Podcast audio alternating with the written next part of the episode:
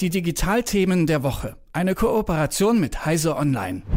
Happy Birthday! Vor zwei Tagen wurde Facebook 20, ja 20 Jahre alt. Das ist krass. Angefangen hat alles auf dem Harvard Yard in Cambridge. Mark Zuckerberg und seine Buddies gründeten The Facebook. Ja, und das ist äh, ein Ding gewesen, hauptsächlich äh, für Studierende. Und seitdem hat Facebook die ganze Welt erobert, möchte man sagen. Also viele Menschen verbunden, aber auch getrennt. Derzeit sind drei Millionen Menschen an Bord und wir blicken jetzt auf Facebook und seinen Ritt durch zwei Jahrzehnte mit Malte Kirchner von Heise Online. Hi. Hallo, grüß dich.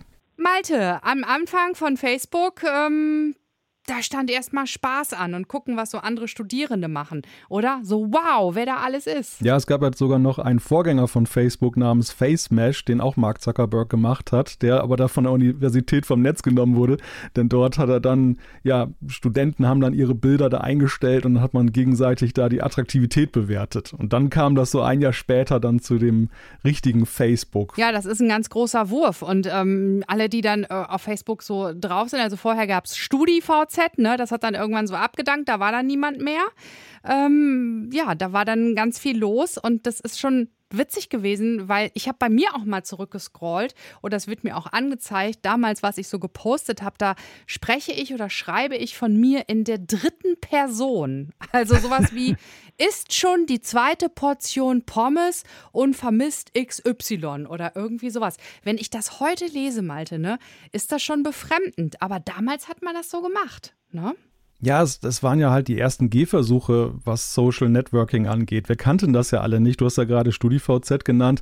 So, das war ja auch noch die Zeit, wo aus europäischer Sicht zumindest ja überhaupt nicht klar war, dass Facebook so einen Erfolg haben könnte. Das war ein Netzwerk, das war am Anfang hier in Deutschland relativ exotisch. Das haben viele halt genutzt, um jetzt so internationale Kontakte dann zu pflegen. Aber so unter sich, in, in, hier im Land war es ja dann so, dass man StudiVZ genutzt hat. Das ist ja dann auch völlig in der Versenkung verschwunden. Und was du beschrieben hast, ist halt wirklich so der Punkt, man musste sich ja erstmal darauf einlassen, das eigene Leben dann öffentlich zu dokumentieren. Ja, und da hat man wahrscheinlich auch das eine oder andere irgendwann rausgehauen, haben ja alle so gemacht, gefühlt, wo man so im Nachhinein denkt, oh Mann, ne? Aber es hatte auch einen Nutzen. Also kann ich auch von mir sprechen. Also zum Beispiel, einige sagen vielleicht so, okay, da ist man dann mit den Menschen, mit denen man zur Schule gegangen ist, ähm, weiterhin so in Verbindung gewesen. Aber was ich auch toll fand, war, wenn man unterwegs war in der großen, weiten Welt und Menschen kennengelernt hat und sich dann mit denen über Facebook connected hat. Ne? Dass man also immer wusste, wo die gerade sind, was die gerade machen. Das ist eben schon eine ganz andere Kiste als einfach nur E-Mail-Kontakt.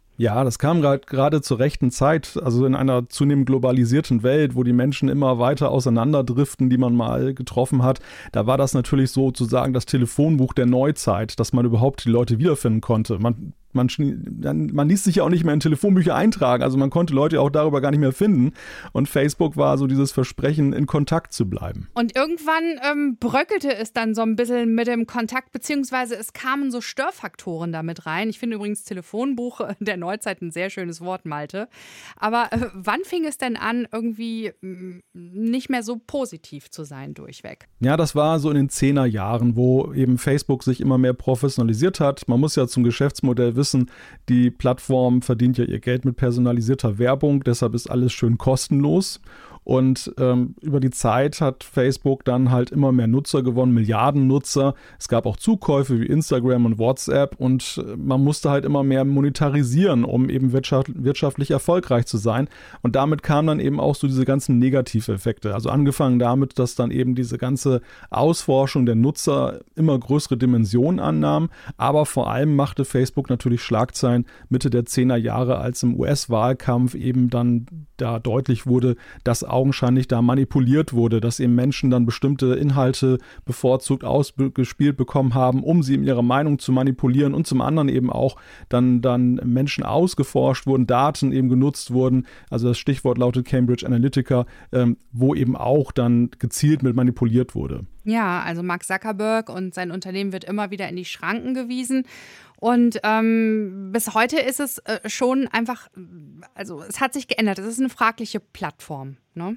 Ja, es ist sehr umstritten, aber am Ende ist es eben auch so, dass diese ganze Branche ja trotzdem so funktioniert. Also auch die Netzwerke, die danach gekommen sind, sind ja mit ähnlichen Problemen behaftet und haben ja alle dieses kostenlos Problem ja eben auch. Also sie müssen irgendwie Geld erwirtschaften und äh, sie, sie sind auf wirtschaftlichen Erfolg gepolt, aber den gibt es eben ab einer gewissen Dimension nur noch, wenn man eben mit den Daten der Nutzer handelt und das wirft große Privatsphärefragen auf. Facebook, 20 Jahre alt und zwei Tage, ist ja auch äh, gealtert. Ne? Ursprünglich sind viele Studierende da drin gewesen und mittlerweile durchweg durch die Bank die Menschen. Oder, oder vielleicht doch nur älter. Ja, hm?